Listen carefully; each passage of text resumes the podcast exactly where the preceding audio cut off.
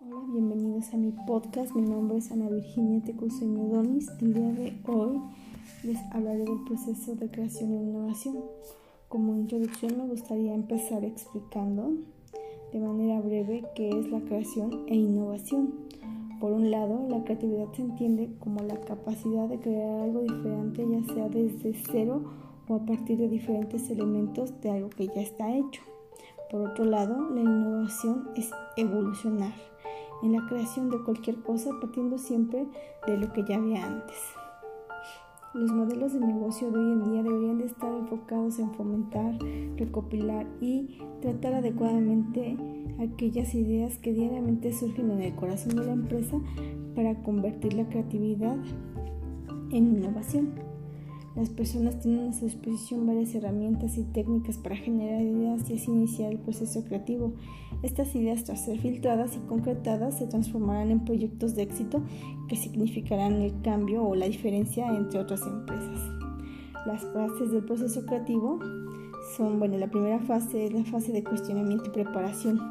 En esta fase del proceso creativo es donde se identifica cuál es la necesidad, o el problema para buscar una solución o una posible respuesta.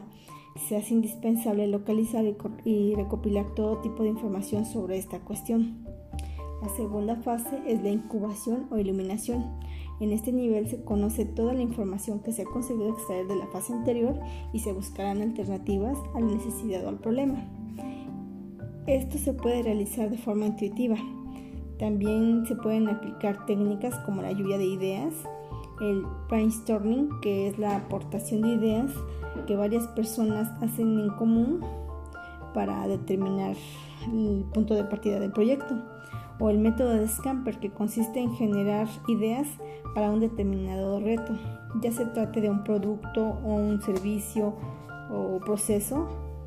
Scamper es el acrónimo del concepto de sustituir, combinar, adaptar, modificar, poner otro uso, eliminar o reorganizar. La tercera fase es la de verificación. En esta se recogen todas las ideas de la fase anterior y se analiza si son de utilidad o no. Estas ideas tendrán que someterse a un proceso racional de filtración, es decir, descartar las que no resulten prácticas o que se prevea que no lograrán resolver la necesidad o el problema. Además es necesario corroborar que las ideas que no son descartadas resulten útiles, o sea, que sean factibles de realizar. Eh, se pueden validar en función de sus costes, del tiempo necesario para su implementación o de la aceptación que tendrían de parte de los clientes consumidores finales. La manera de verificar si una idea creativa pasa a ser una solución útil es a través de la implantación real para concretar el proceso innovador. Se necesita encontrar debilidades o fallos antes de que se produzcan. Por ello resultará, resultaría útil la metodología de ANFE, que es el análisis modal de fallos y efectos. La cuarta fase es la de adaptación y difusión. En esta fase se requiere eh, hablar de innovación creativa. Es imprescindible que la idea engendrada en el proceso creativo se represente y se incluya y se distribuya en el mercado. Seguidamente podrá difundirse permitiendo su, su adaptación a las necesidades de los consumidores pues son ellos este, el centro del éxito del negocio.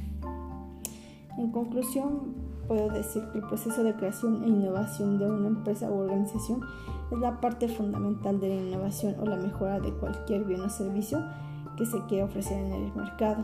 Es muy importante llevarla a cabo, sacar el máximo partido a la creatividad e innovación si se quiere compartir con otras empresas em, del mismo sector. Bueno, esta sería toda mi aportación. Muchas gracias por su atención.